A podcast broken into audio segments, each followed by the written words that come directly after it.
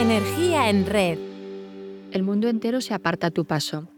El afamado chef Nino Redruelo relató una experiencia que tuvo en 2002 cuando estaba trabajando en las cocinas de El Bulli y el chef Ferran Adrià dijo que estaba cometiendo un pequeño error en su trabajo. Nino estaba friendo muy bien unos crujientes de flor de loto cuando Ferran le llamó la atención por no estar secándose las manos para sazonar. Fue en ese momento cuando cayó en la cuenta de que todos los procesos son igual de importantes. Igual de importante es fregar el suelo que crear un plato, cuando de trabajo en equipo se trata. Leer esta entrevista me llevó a pensar en lo mucho que podemos aprender si estamos dispuestos a aceptar nuestros fallos con humildad y respeto. A menudo nuestras barreras psicológicas e inseguridades nos pueden impedir avanzar. Es este juego interior el que hace que ganemos o perdamos, que crezcamos o suframos. El concepto de juego interior fue acuñado por Timothy Galway en su libro El juego interior del tenis. Él es uno de los psicólogos deportivos más prestigiosos a nivel mundial y destaca la importancia de la concentración y de los pensamientos que cualquier tenista experimenta en el transcurso de un partido, pero también en cualquier ámbito, como vemos en otros de sus libros, El juego interior del golf, el juego interior del trabajo o el juego interior de la vida. Bill Gates dijo que la idea del juego interior le cambió la vida. Para él, la clave del éxito está en sobreponerse a todos los hábitos que inhiben la excelencia en el desempeño, bien saboteando nuestro rendimiento, bien distrayéndonos de conseguir nuestros objetivos. Tenemos lapsos en la concentración. Los nervios o las dudas nos atrapan o ponemos la atención en las cosas que no son importantes o que ni siquiera deberíamos considerar ya que nos distraen. Leon Festinger, psicólogo, profesor en la Universidad de Michigan en el siglo XX, revolucionó la psicología social con su teoría de la disonancia cognitiva, aplicada en áreas como la dinámica de grupos, la motivación, el cambio de actitudes o la toma de decisiones. En 1957 llevó a cabo un interesante estudio que demostró cómo los individuos modificamos nuestra conducta para evitar las sensaciones displacenteras y reducir la tensión. Y somos capaces de autoengañarnos por defender las creencias y actitudes que entran en conflicto con lo que hacemos. Creo que los cuatro, Redruelo, Galwit, Gates y Festinger, confluyen en la importancia de estar atentos a todo lo que hacemos porque todo, hasta lo que parece nimio, es importante. Y nuestros pensamientos, invisibles a nuestros ojos, y más los inconscientes, son capaces de boicotear el logro de nuestros objetivos. De ahí la importancia de prestarles atención para reconducirlos al juego interior que sí queremos jugar, pensando en lo que queremos hacer y haciendo lo que pensamos.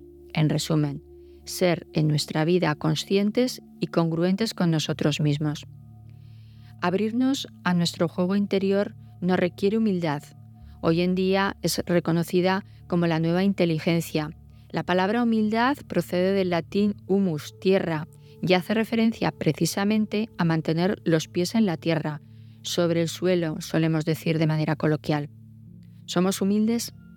Serlo es ser capaz de escuchar, preguntar, observar, dejarse asesorar, delegar, solicitar feedback, fomentar el método inverso, disminuir las jerarquías, implantar metodologías ágiles o invertir en formación. Pero no es fácil doblegar nuestro ego. Todos tenemos un punto de soberbia que anula cualquier sentido crítico. Nos hace volver la espalda a la realidad y ser ajenos a las posibles consecuencias. Y aunque digamos que estamos abiertos a la verdad, lo cierto es que estamos más predispuestos a confirmar nuestras creencias y nos encanta tener razón. Con esta actitud captamos la información de forma sesgada, no estamos abiertos a nada que ponga en peligro lo que pensamos y mucho menos analizamos la tozuda realidad. Bastante tenemos con distorsionarla u ocultarla. Festinger en su estudio de la disonancia cognitiva demostró que para que cambiemos de opinión se necesita que recibamos cierta presión y que llegar al autoengaño tiene su precio justo. En el fondo, somos conscientes de cuándo nos dejamos embaucar, aunque en nuestro juego interior nos engañemos eh, o encarguemos de silenciarlo. Goethe lo expresó diciendo que lo que importa más nunca debe estar a merced de lo que importa menos. ¿Qué es lo más importante para ti? ¿Lo que vas a hacer hoy te mantiene fiel a tus valores y te acerca a tus metas? Todos tenemos sueños, pero fácilmente renunciamos a ellos concentrándonos en el corto plazo, en las crisis de cada día o preocupándonos en que los demás nos valoren y quieran. Es cierto que recibimos algunas gratificaciones en ese corto plazo, pero a la larga acabamos estresados, nos desgastamos pendientes de lo que nos rodea y sucumbimos en el agotamiento. Qué distinto es tener control sobre la propia vida, tomando perspectiva sobre las cosas que van sucediendo y saber cómo queremos responder a las crisis del día a día. Si no redirigimos el rumbo de nuestra vida y continuamos con nuestra irresponsabilidad, llegamos a estar dominados por los acontecimientos y los demás. Te propongo que dediques unos minutos a pensar en qué podrías hacer en tu vida sabiendo que tendrá enormes efectos positivos.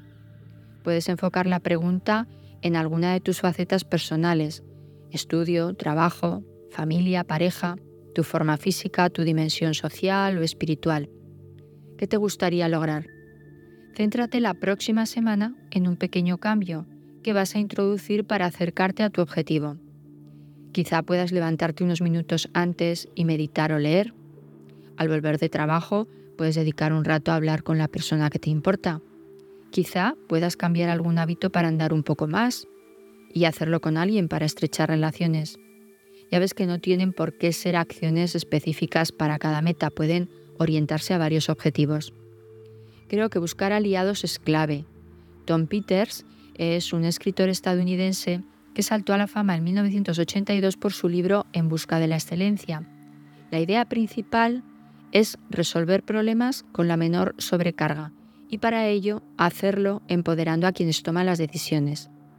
En libros posteriores ha alentado a la responsabilidad personal en todas las actividades rutinarias, luchando para reinventarnos a nosotros mismos y contando que la mejor herramienta para nuestro desarrollo es contar con la ayuda de los demás.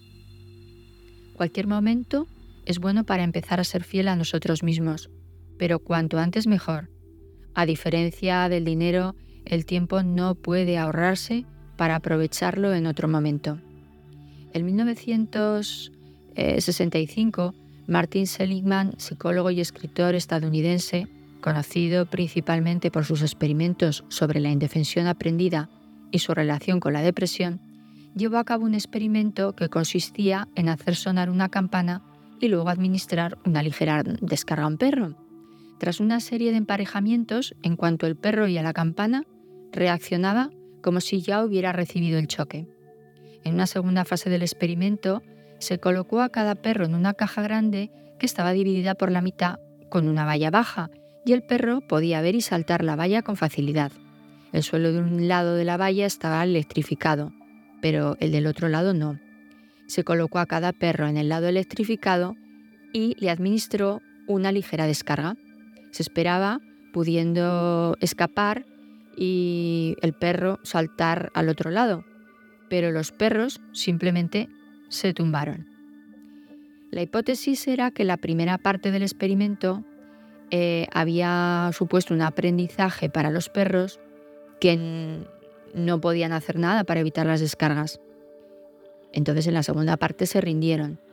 Y para probar esto trajeron un nuevo grupo de animales y descubrieron que los perros sin antecedentes en el experimento saltaban la valla.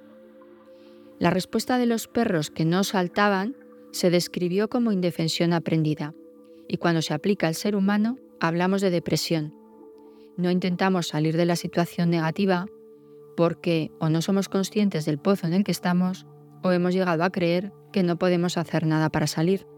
La mochila del miedo pesa demasiado para dar el salto.